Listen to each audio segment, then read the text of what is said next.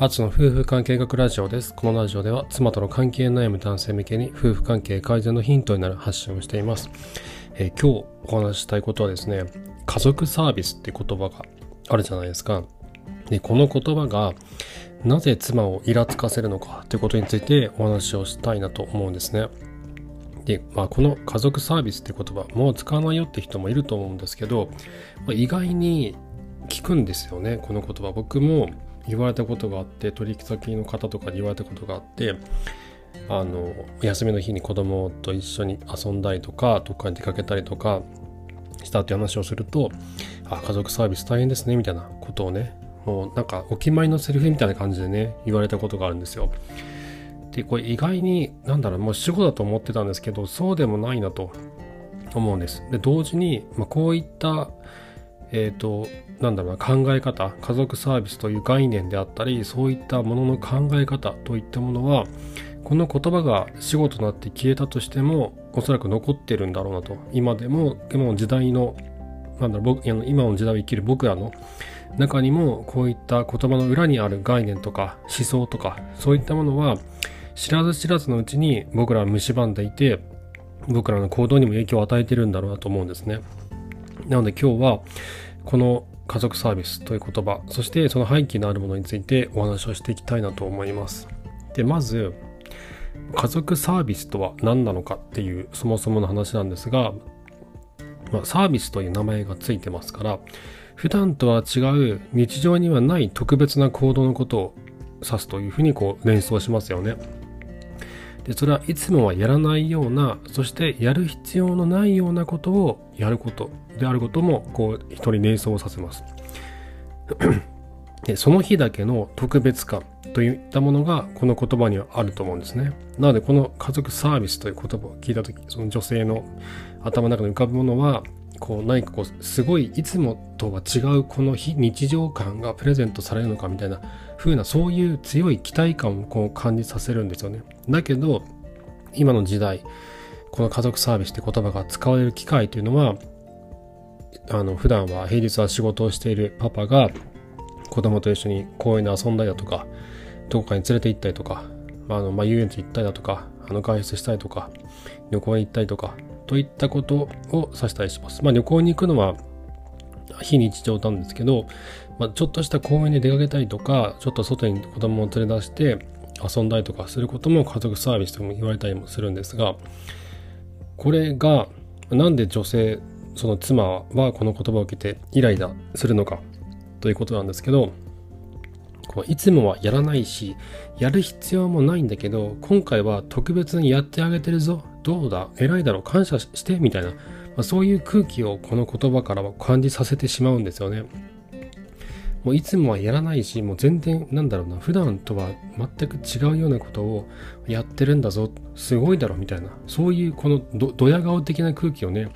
どうしても妻は感じてしまうわけなんです。だけど、まあ、旅行に行ったりとかそういう大きなイベントでない限りは公園に子供を連れて行ったりとか一緒に遊んであげたりとかすることっていうのは妻にとっては日常でしかないんですよ。日常生活の中のいつものルーチンワークでしかないんですよね。なのでいつもルーチンワークを夫がやってやったからといってで何なのみたいな感じになっちゃうんですよ。ふーんっていう感じなんですよね。だってそれ当たり前じゃんと。私があの息を吸って吐くようにあのいつもやってる呼吸と同じような感じでやってることをあなたがやっただけでなんでそんなドヤ顔してるのみたいな風にこう捉えられてしまう。で僕はこれ結構あったんですけど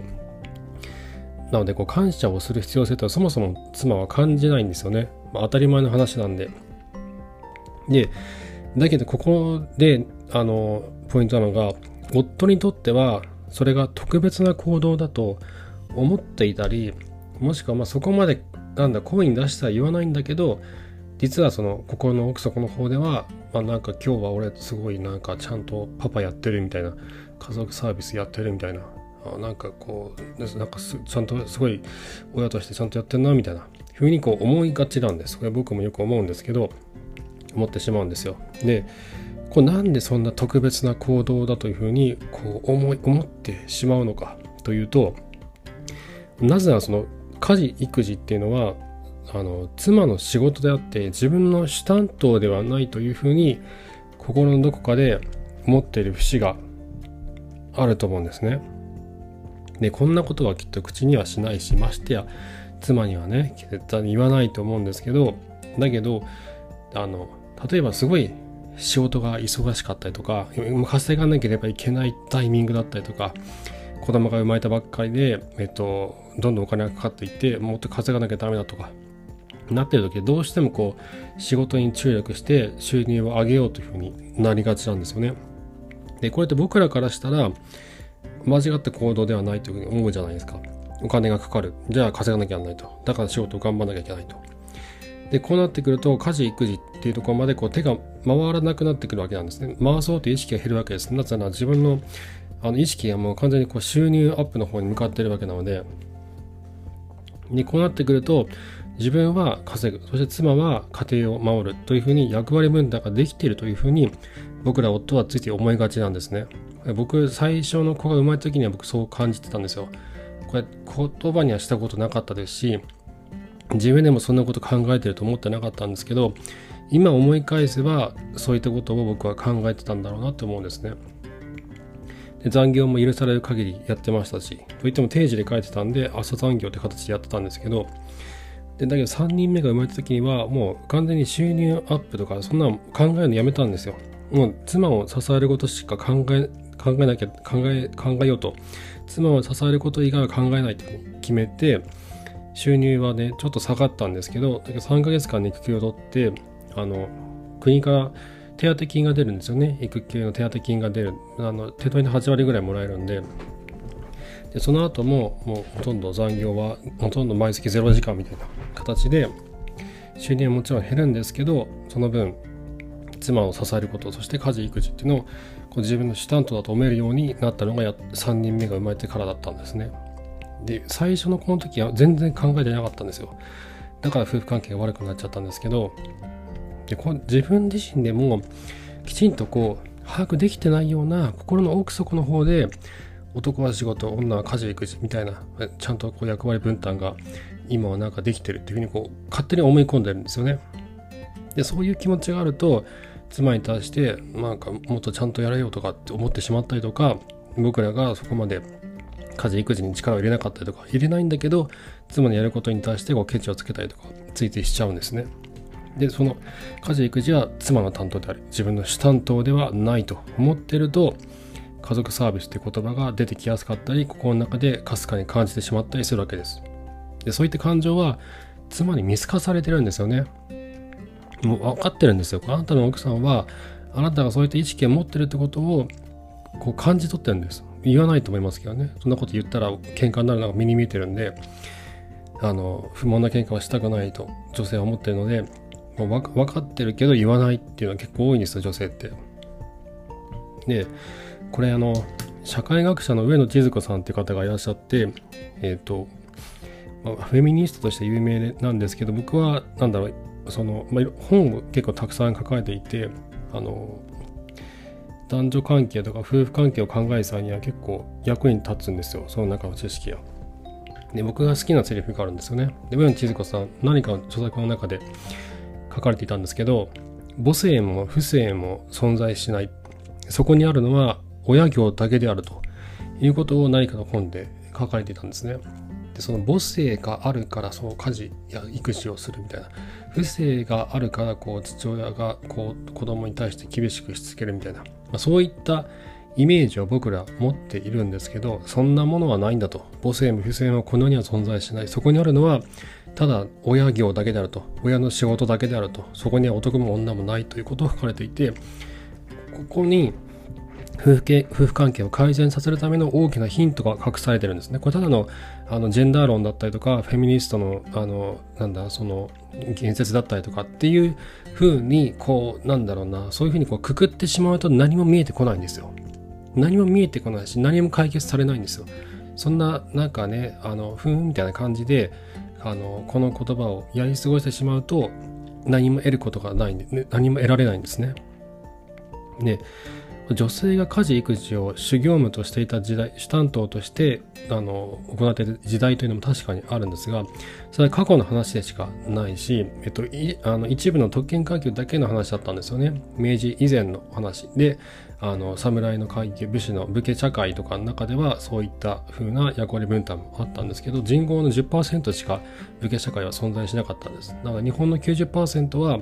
そういったえっと、風習というのは存在しないコミュニティの中で子供たちを育てていく男も女も一緒に働いて一緒に子供を育てるというのが、えっと、明治以前の日本の姿であったというふうに今では言われています。でじゃあこの女は家事育児男は仕事って概念どこで生まれたのか。これは結構昔の放送でお話をしたんですけど明治時代のえ明治時代に作られた民法明治民法があるんですけどこれを作った時に武家社会のそういった風習を手本にして作っちゃったんですね。なのでそこにあの性別による役割固定概念があったりとか、えっと、男尊女卑のあの思想であったりとか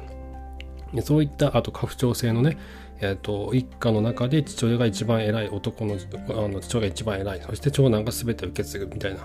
そういった家父長制の風習というのも明治民法の中に法律として組み込まれてしまったんですね。でここから今の時代につながるまでずっと僕らはこの概念に呪われ続けてるんです。これは美しき日本の古き日本の美しい伝統でも何でもないんですね。作られた概念でしかないんです。その作られた概念の中で僕らは縛られて不毛ないさかいをずっと夫婦が繰り広げ続けてるってだけなんですね。で人はみんな親の背中を見てそれが伝統だとか正しいことだって思うんですけど親と僕らの間には30年間約30年間って時が流れてるんですよね僕らが子供の時そして僕らが子供を産んでその子が当時の僕とは僕らと同じ年になった時ここには30年間という隔たりがあるんですよ。社会もどんどん変わってきますよね30年経ったら。時代はどんどん変わっていくんです。時代はどんどん変わっていって夫や妻に求められるものっていうのも日々変わってるんですね。そしてそれは各家庭によっても微妙に変わってくるわけです。なのでその時代の変化に敏感になってあと自分と妻のその関係性のその些細な変化にも敏感になる必要があるわけなんですね。はい。ということで、結構話が最後ちょっとそれてきた。まあ、それすぎてはいないと思うんですけど、ちょっとそれてはきたんですけど、あの、なんで家族サービスという言葉が妻をイラつかせるのか。これはまあ2つに分けて言いますと、そこに、その言葉の中には特別感が存在するんですが、女性にとっては日々のヌーチンでしかないと。だから何当たり前のことやってるのに、ドヤ顔してんのみたいな風になっちゃうわけなんですね。そして同時に僕ら夫というのは、家族サービスという概念、家父長制の概念であったりとか、えっと、男は仕事、女は家事育児みたいな性別によって役割を固定するような概念、これに自分で口にすることはないし、俺はそんなことは思ってないというふうに思ってはいるんだけど、心の奥底でどこかしらそういったことを感じている。そして日常の行動の中にそういったことがちょっとでも滲んでるところがあると思うんですよ。これ僕もあるんですけど、でそこに自分自身で気がつくことが大事なんですねそしてそういった男は仕事女は家事育児みたいな概念が古い日本の美しき伝統と言われているんだけどそんなことはなくて明治民法にの明治明治時代の民法を作る時に作られたあの人工的に作られた概念でしかないってことなんですね。そういったところまで踏まえて俯瞰して眺めることによって自分たち自分と妻にとって最適な関係性とは一体何なのかっていうことを自分たちでゼロから作り上げていくことが大事だと僕は思うんです。はい。ということで今日は家族サービスという言葉がなぜ妻をイラつかせるのかということについてお話をさせていただきました。妻との関係の悩み方の参考になれば幸いです。えー、質問箱の方で夫婦関係に関するご相談、男女問わず受け付けておりますので、ぜひそちらご利用ください。えー、ご相談はこちらから過去質問箱、えー、と右矢印の先に URL が貼ってありますので、タップしていただくと飛べるようになっています。あ妻との関係に今まさに悩んでいて、えー、今自分がどこにいてどこに向かっているかわからないともう真っ暗な暗闇の中をたった一人で歩いているような気持ちになるとという方は